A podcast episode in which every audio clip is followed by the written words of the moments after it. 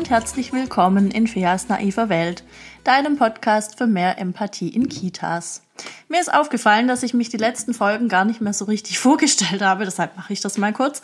Mein Name ist Fea Finger, ich bin stellvertretende Leitung in einer Krippe und ich erzähle in diesem Podcast jede Woche kleinere oder auch größere Geschichten aus den Kitas, aus meinem Berufsleben und davor aus dem Studium und auch davon, was mir so zugetragen wird von äh, Kolleginnen und Kollegen.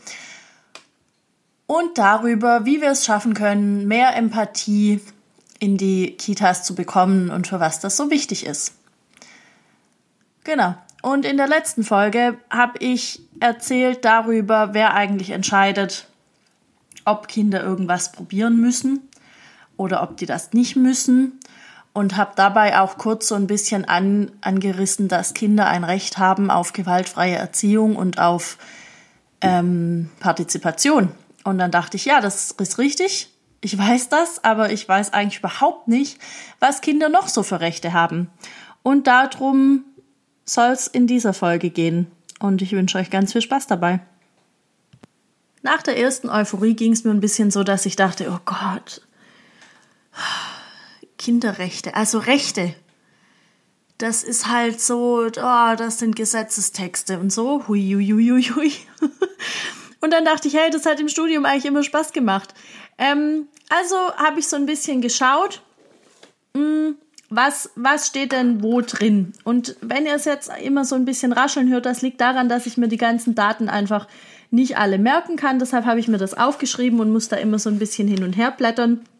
Und es ist so ähm, dass mittlerweile 196 Staaten auf der Erde unterschrieben haben, dass Kinder Rechte haben. Und das ganze Ding haben die festgeschrieben in der Kinderrechtskonvention der Vereinigten Nationen. Und zwar am 20.11.1989. Das ist schon zwei, drei Tage her. Und bei uns ist das ganze Ding gültig seit dem 5. April 1992. Das ist auch schon zwei, drei Tage her. Und es hat mich irgendwie erstaunt, dann rauszufinden, dass, ähm, dass es die zwar gibt und dass die auch eine gewisse Gültig haben, dass die aber nicht rechtlich verbindlich sind. Also ich dachte irgendwie immer, ja, dass, dass nicht, dass sie rechtlich verbindlich sind, aber dass die irgendwie mehr Aussagekraft dann doch haben. Und irgendwie haben sie das auch, aber irgendwie auch nicht. Das ist alles recht schwammig, fand ich so. Ähm und interessant ist auch, dass mittlerweile, ich glaube, ziemlich alle Länder auf der Welt gesagt haben, ja, wir setzen das mal um, außer den USA weiß ich nicht, warum die da jetzt wieder so ein extra Ding brauchen, aber das lässt sich bestimmt rausfinden. Dazu hat mir jetzt die Zeit nicht gereicht, ist aber tatsächlich was, was, was mich noch interessiert und was, wo ich auch noch mal nachforschen werde. Ähm und dann gab es nachdem diese Q äh, QM, ja, da geht das, da komme ich nachher dazu zum QM. Aber nachdem die UN-Kinderrechtskonvention von 1989 unterschrieben wurde, hat sie nochmal drei Zusatzprotokolle bekommen bis 2011, weil nämlich wichtige Punkte gefehlt haben. Und zwar solche Punkte wie, ähm, was machen wir eigentlich mit Kinderpornografie? Geht das oder geht das nicht? Sowas in der Art. Ähm, ja, genau. Man kann sagen, das Ganze beruht auf drei Säulen, nämlich dem Schutz, der Förderung und der Beteiligung von Kindern. Und jetzt noch kurz zum Rahmen. Das, die, die Konvention hat ähm, 54 Artikel, davon sind 41 einzelne Rechte und 13 sagen im Grunde aus, was die Staaten dafür tun müssen. Und das haben sie mit ihrer Unterschrift bestätigt, dass sie das tun. Und damit man das so ein bisschen überprüfen kann, haben sie sich auch verpflichtet, in regelmäßigen Abständen Berichte darüber einzureichen, was sie getan haben, um die Rechte von Kindern in ihren Ländern umzusetzen, wo es noch hängt, was vielleicht noch nicht so geht. Und ähm, das wird geprüft von einem Ausschuss, der besteht aus zehn Experten, die treffen sich. Ich weiß nicht, ich weiß den Abstand nicht mehr genau, aber die treffen sich auf jeden Fall und kriegen da auch ähm, Raum und, und Zeit quasi dafür zu, ähm, zu, zugeteilt. Zur Verfügung gestellt ist der Begriff, den ich suche. Und ähm, ich konnte nicht rausfinden, was passiert, wenn wenn die dann sagen, ja, das reicht aber halt nicht. Also kriegt dann der jeweilige Staat aufs Dach und die müssen dann irgendwie eine Strafe zahlen oder was passiert dann? Also irgendwie bin ich da noch nicht so richtig schlau draus geworden. Aber wenn ich da noch eine Info finde oder vielleicht weiß das jemand von euch, immer gern her damit, dann kann ich das nachliefern. Aber es gibt auf jeden Fall diesen Ausschuss, ähm, der das Ganze prüft. So, dann ging es mir darum, rauszufinden, was steht denn da überhaupt alles drin. Also zum Beispiel steht da drin in Artikel 2 und 4, dass die Rechte für alle Kinder gelten. Also alle Kinder sind gleich. Es wird kein Unterschied gemacht, aus welchem Land die kommen oder welche Hautfarbe oder welche Sprache, welche Religion, diese ganzen Sachen. Ähm, es sind alle gleich. Dann gibt es in Artikel 19 das Recht auf gewaltfreie Erziehung.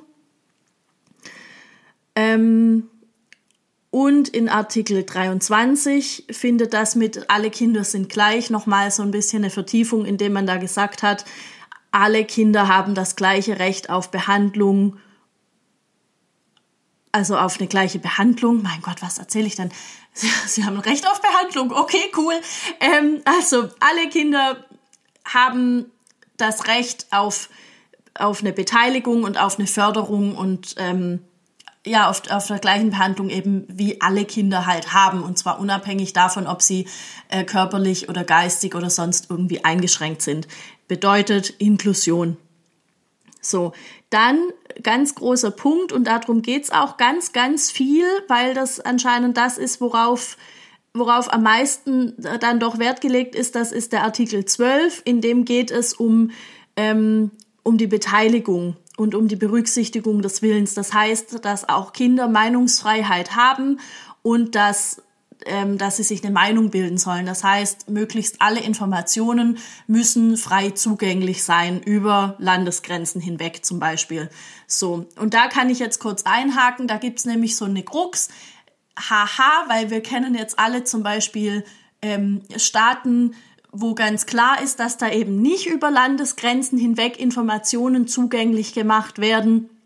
Und das ist so ein Ding, das haben eben alle diese, außer den USA, alle diese UN-Kinderrechtskonvention 1989 unterschrieben und, und manche dann äh, später, also am Anfang waren es 193 Staaten und dann 196. Ähm,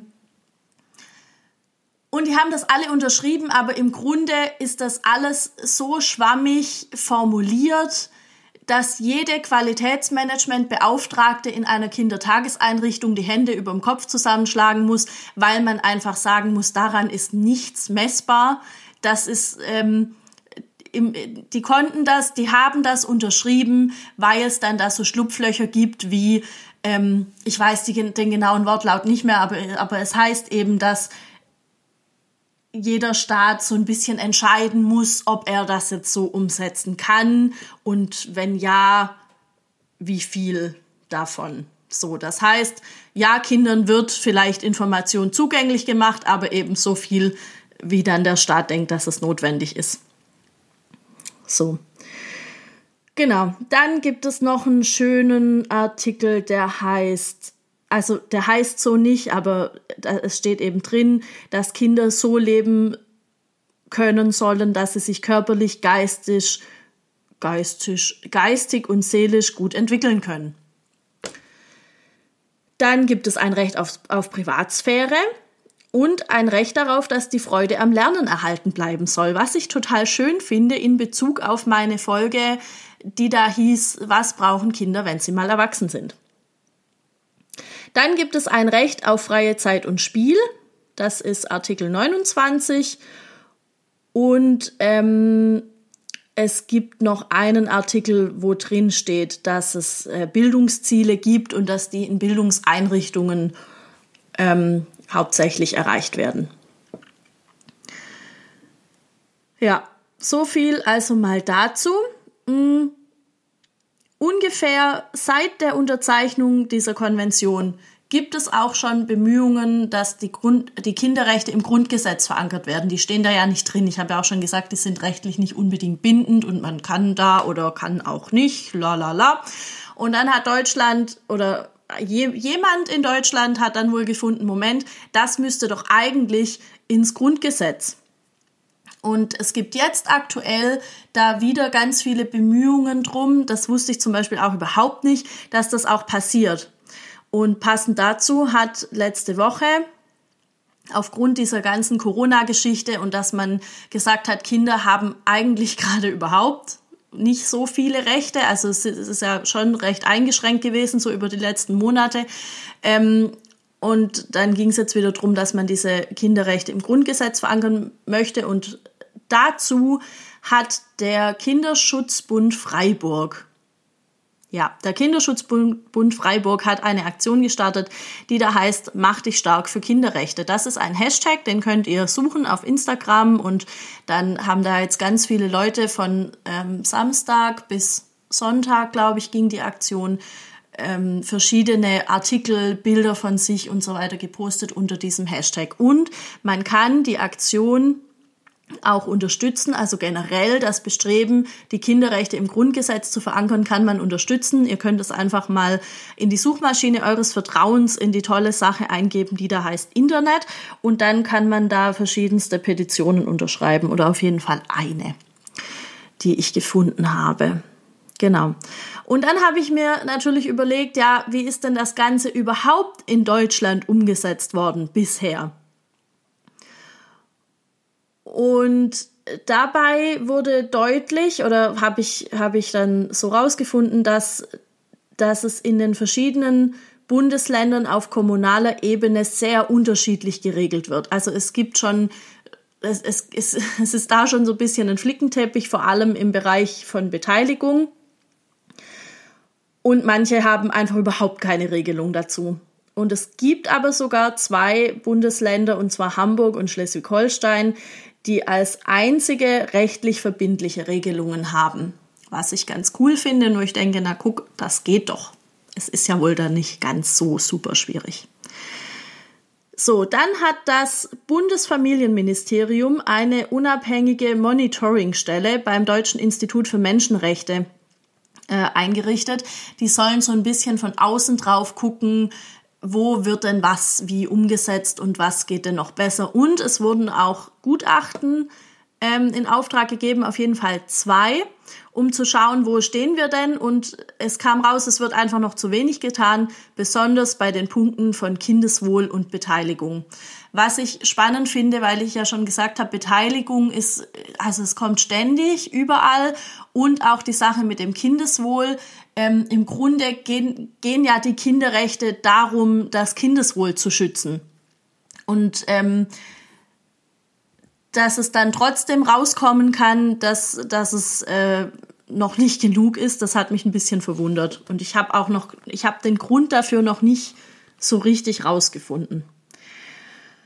Ähm, ja, so, und weil das jetzt alles so ein bisschen äh, schwierig auch war nachzuvollziehen, habe ich geschaut, was gibt's denn da noch so? Also gibt's das auch für Kinder? Weil dann weiß ich, dann verstehe ich es auch einfach, weil das dann entsprechend ein, ein bisschen einfacher formuliert ist. Und da gibt's tatsächlich total viel. Also wenn ihr äh, Kinderrechte eingebt, dann ballert euch die Suchmaschine zu mit ganz vielen Sachen, ähm, unter anderem mit ähm, der Seite vom Deutschen Kinderhilfswerk. Die haben da ganz viele, also die haben erstmal die Geschichte aufgedröselt, wo kommen Kinderrechte überhaupt her, wie wurden Kinder ähm, vor 100 und vor 200 Jahren noch behandelt, was ist auf dem Weg dann alles passiert und wo stehen wir heute. Und da gibt's auch ganz viel Arbeitsmaterial zum, äh, zum Download und dann habe ich mir das einfach mal downgeloadet und da gibt es unter anderem ein, ein Heft. Ich weiß jetzt nicht mehr ganz genau, wie das heißt. Und wenn ich das jetzt raussuche, dann habt ihr eine komische Wartezeit und ich muss hier wieder rumstottern. Auf jeden Fall ist es ein hübsches Heft, wo, wo die wo die wichtigsten Kinderrechte nochmal so ein bisschen zusammengefasst sind mit Praxisbeispielen, mit, mit Überlegungen. Also es ist, es ist teilweise fast, fast schon ein bisschen äh, philosophisch, was mir total gut gefällt und ähm, also einfach so, dass es Kinder verstehen können. Schulkinder, jetzt Kindergarten nicht, Kinder nicht unbedingt, aber ähm, Schulkinder können das verstehen. Da sind auch Übungen drin, die man dann irgendwie als Lehrer mit der Klasse machen kann oder wo auch die Schüler und Schülerinnen sagen können, hallo, wir wollen das vielleicht mal machen. Und ich hoffe, das machen viele, weil ich hätte die Übungen gern gemacht. Ich finde die irgendwie, ich fand die ganz cool. Beim Durchlesen habe ich gemerkt, oh, ich hätte da so ein, zwei Verbesserungsvorschläge. Also wenn ich jetzt äh, auf der einen Seite ganz großartig erkläre, dass alle Kinder gleich sind, egal welche Hautfarbe und welche mh, hm, welche Religion und ob, ob die jetzt ein Kopftuch tragen oder nicht, dann kann ich halt nicht auf der nächsten Seite schreiben, alle Kinder sind individuell und die einen mögen eben das und das und dafür mögen sie die Farbe schwarz nicht. Das mag jetzt ein, ein minimaler Punkt sein, aber ich dachte, hui, das, hm, okay. Und ähm, was ganz deutlich wird, ist, dass jedes Kind einfach ganz besonders ist und dass es, dass es auch schön ist, dass die so sind und dass im Grunde jedes Kind eben der, der König in seinem eigenen Leben ist. Und dann dachte ich sofort, Moment, und was ist mit den Mädchen? Ähm, ja, also da werde ich auf jeden Fall eine E-Mail verfassen und darauf hinweisen, dass es schön wäre, wenn das noch geändert wird, weil ich finde, also ich glaube, das ist 2011 verfasst und ich finde, so ab und zu mal kann man Dinge überarbeiten. Haben wir jetzt alle auch gemacht während Corona. Ich glaube, die Kitas haben lange nicht mehr so gut geführte Leitfäden und, und äh, Konzeptionen und äh, Qualitätsmanagement, Handbücher und so weiter gehabt wie jetzt gerade. Und dann finde ich, kann man solche Sachen einfach auch verbessern. Genau, da werde ich auf jeden Fall eine E-Mail schreiben, denke ich. So, jetzt muss ich hier einmal kurz blättern. Da ist schon mein Skript nämlich für die nächste Folge nächste Woche. Was wollte ich denn jetzt hier sagen? Hm. Ja, ich habe dann überlegt, was heißt das Ganze denn nun für die Kitas? Also, weil das, diese ganze, diese, diese ganzen Kinderrechte, es geht sehr viel darum, was dürfen Eltern und was dürfen sie nicht. Ähm, und dann dachte ich, ja, aber das muss ja für uns in den Kitas auch in irgendeiner Form gelten, weil ich habe ja letzte Woche schon gesagt, es gibt ja dieses Recht auf gewaltfreie Erziehung dann geht natürlich da die Frage los, wo beginnt denn Gewalt, wo hört Gewalt auf, was ist mit Partizipation. Ähm, Partizipation, ich weiß, es gibt Leute, denen kommt dieses Wort schon zu den Ohren raus. Ähm, ging mir zwischenzeitlich auch so tatsächlich. Und jetzt ist es wieder, es ist wieder okay. Weil ich finde es wichtig und ich finde, es bricht auch niemandem jemanden ab. Ähm, sagt man das so? Mein Gott, ich habe heute, ich habe heute wieder Wortfindungsschwierigkeiten. Es tut mir leid. Danke fürs Zuhören an dieser Stelle. Und ich möchte noch kurz sagen, ähm, ich weiß nicht, ob es jemand interessiert, aber ich nehme ja diesen Podcast bisher fast immer außer einmal und den Grund dafür habe ich vergessen, aber bisher habe ich fast immer diesen Podcast aus meinem Wohnzimmer aufgenommen, mit Blick in meinen Garten, an einem kleinen ein Meter Tapeziertisch und habe hier alles irgendwie so schön um mich herum aufgebaut und es funktioniert ganz gut. Und warum sage ich das?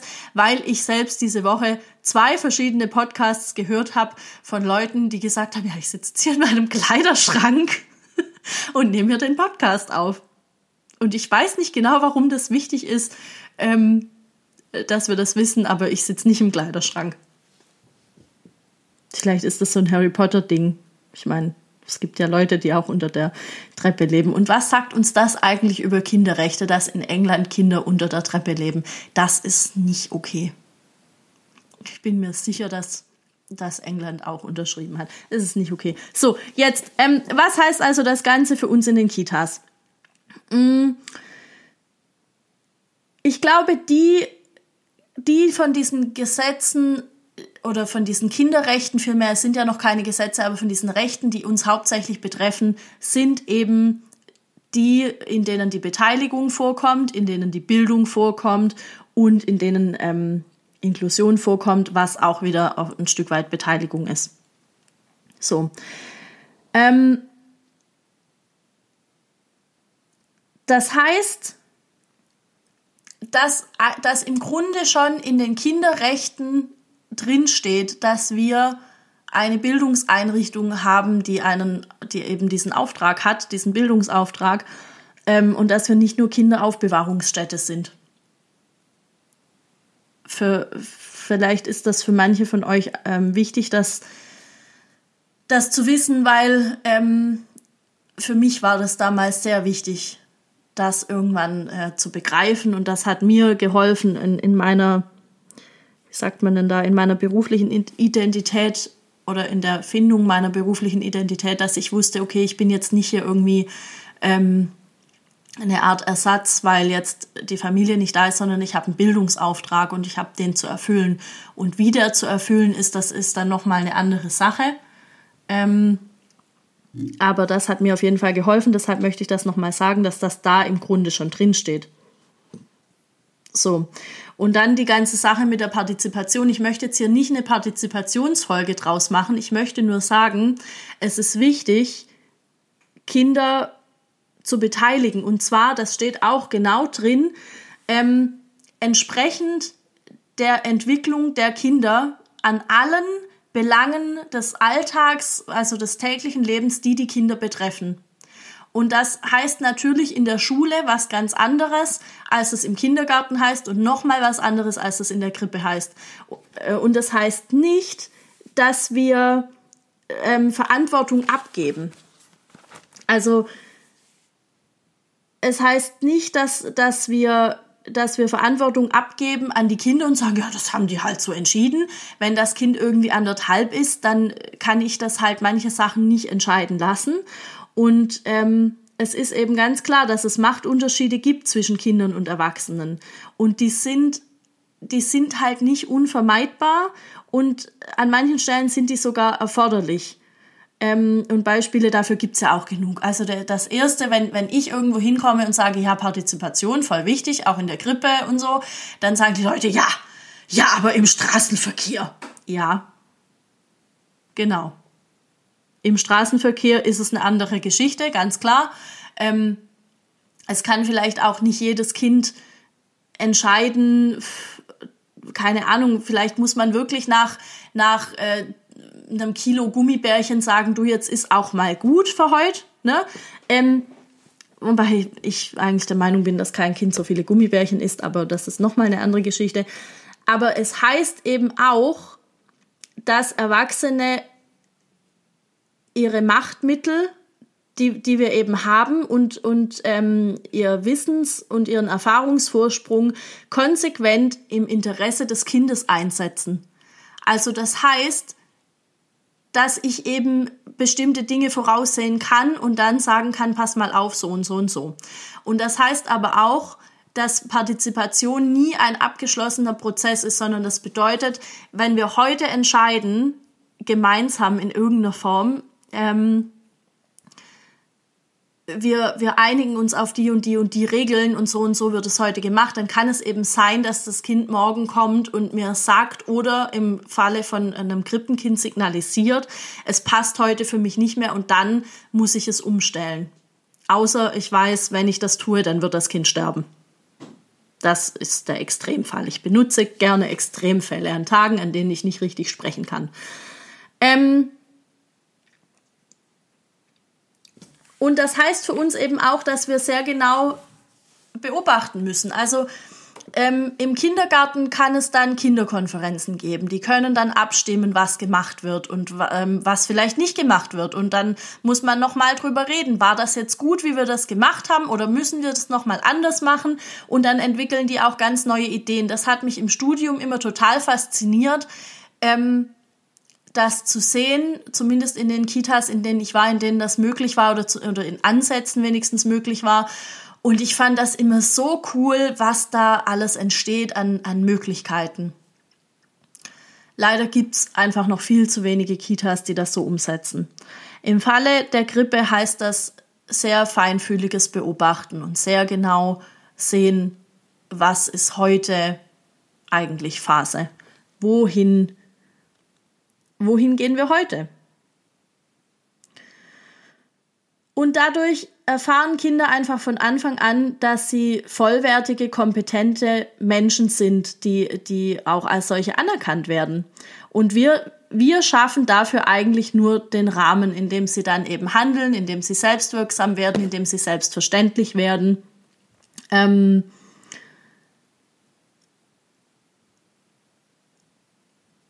ja, das ist ähm, im, im Grunde, upsie, jetzt fällt mir hier mein Buch fast runter. Im Grunde ist es das schon. Ich schaue jetzt gerade noch mal rein. Ah ja, die Voraussetzung dafür ist eben, dass wir Pädagoginnen eine offene pädagogische Einstellung haben. Dass die, die Kinder müssen erleben, dass ihre Meinungen von, von pädagogischen Fachkräften, aber auch von anderen Kindern respektvoll behandelt werden. Ähm, und das geht eben über Partizipation. Und was wir dann haben, was ich glaube, was ganz viele immer noch nicht verstanden haben, Partizipation ist nicht einfach nur, ja, dann beteiligen wir die Kinder halt, ne? Ja, dann, dann dürfen die das jetzt halt. So, bei, also das höre ich auch so unheimlich oft, bei uns dürfen die Kinder dies und das, ja. Brigitte, super, dass die Kinder das bei euch dürfen, aber das dürfen die halt nicht, weil wir in unserer großen Güte das jetzt erlaubt haben, sondern erstens, weil sie es können und zweitens, weil es ihr Recht ist. Und das ist doch ein, ein etwas bedeutender Unterschied, würde ich sagen. Ähm ich muss gerade nachdenken, ob ich dazu noch was sagen wollte, aber ich glaube, ich hab's. So, was ich auch eine total gute Sache finde in, in, in diesem Zug ist ähm, die Erstellung eines Kinderschutzkonzepts. Ich weiß nicht, wer das schon mal gehört hat. Ich bin da auch selber noch sehr am, am Anfang damit. Also wenn jemand unter euch ist, der das mal erstellt hat oder der Plan hat, wie das geht oder wo die Leute da gerade dabei sind, das zu machen in der Kita, dann freue ich mich total, wenn er mich darüber informiert. Und zwar geht das am besten über äh, Instagram unter meinem Account, der heißt Fair Finger, so wie ich. Ähm, da gebe ich auch immer wieder so kleine pädagogische Inputs oder ja, erzähle da einfach so ein, so ein paar kleine Geschichtchen. Und da erreicht man mich eigentlich recht gut. Und jetzt muss ich noch mal kurz nachschauen. Moment. Ah ja, genau. Also man kann natürlich darüber diskutieren, ab wann sind Kinder in der Lage zu welchen Entscheidungen? Und ich glaube, das ist eine total individuelle Geschichte. Ich glaube, dass manche Kinder früher in der Lage sind, Dinge zu entscheiden oder auch größere Dinge zu entscheiden und manche Kinder sind es später. Man kann vielleicht jetzt ein Kleinkind oder ein, ein drei-, vierjähriges Kind nicht was entscheiden lassen, was gegen Ende vom Tag passiert, weil die Zeitspanne ist einfach zu groß. Aber wenn das Kind da schon äußert, ich möchte das und das und das, dann kann, dann, dann bin ich eigentlich verpflichtet, das dann nachher wieder aufzugreifen und zu, und wenn, wenn, wenn es drum geht und zu sagen, okay, ich weiß noch, du wolltest heute Morgen das, wie, wie wollen wir das denn jetzt lösen? Ähm, weil meine Macht auszunutzen wäre, wenn das Kind von selbst nicht drauf kommt, einfach zu sagen, yo, selbst nicht draufgekommen, ha, ha, ha, ha. Ähm, ja, finde ich jetzt nicht so cool. Ich weiß, es mag Tage geben, wo man das vielleicht lieber so macht, aber ich sprach davon. Ich glaube, ich muss mich jetzt da nicht, nicht hundertmal wiederholen. Und als ich dann soweit war, hatte ich so einen kurzen Moment von, ach guck, dann war wohl Folge 10 auch direkt die letzte Folge von Feas naiver Welt, weil es steht eigentlich alles in den Kinderrechten. Es ist alles bereits da. Wir müssen es nur machen. Und dann dachte ich, nee, Spaß. Nein, ich höre nicht auf, weil ich habe zu viel Spaß daran. Es war kurz so ein Moment, wo ich dachte, ah ja gut, dann nicht, dann suche ich mir was anderes. Ich könnte über Oh, ich habe ich hab noch Ideen für andere Podcasts. Oh ja, glaubt mal. Aber ähm, nee, ich höre mich auch gerne reden. Ich finde das auch ganz cool und ich habe auch Spaß daran, mit euch da so ein bisschen zu interagieren und ähm, gebt euch bitte auch gern zu erkennen, wenn ihr den Podcast hört. Ich weiß immer noch nicht so genau, wie ich da dann reagieren soll, aber oder ja, ja, es ist noch ein bisschen komisch, aber es ist auch schön. Und ja, damit komme ich jetzt eigentlich schon zum Ende. das war's für diese Woche. Es ist ein bisschen eine längere Folge geworden und ich habe schon wieder so ein bisschen einen Redefluss. Ich höre jetzt einfach auf zu quatschen. Ich freue mich total, wie immer, von euch eure Gedanken dazu mitzukriegen, eure, eure Meinungen, mm, mit euch da nochmal in ein Gespräch zu kommen. Und wo das geht, habe ich schon gesagt. Und wenn euch dieser Podcast gefallen hat, wenn euch auch die Folge gefallen hat, dann teilt die überall hin, wo es geht, haut's raus. Ähm, sprecht mit den Leuten darüber, sprecht mit euren Kolleginnen und Kollegen darüber und ähm, oder wenn ihr Erzieherinnen kennt, dann sagt denen Bescheid, weil wenn es dir was bringt, bringt es den anderen vielleicht auch was und dann kann Feas naive Welt noch viel mehr Leute ein bisschen naiver machen. okay, in diesem Sinne wünsche ich euch eine gute Woche. Ich hoffe, alle, die jetzt morgen so richtig mit dem Regelbetrieb unter Pandemiebedingungen starten, werden gut starten. Ich hoffe, eure Kinder kommen alle gut an. Ich hoffe, ihr kommt alle gut an. Und wir hören uns nächste Woche. Bis dahin. Ciao.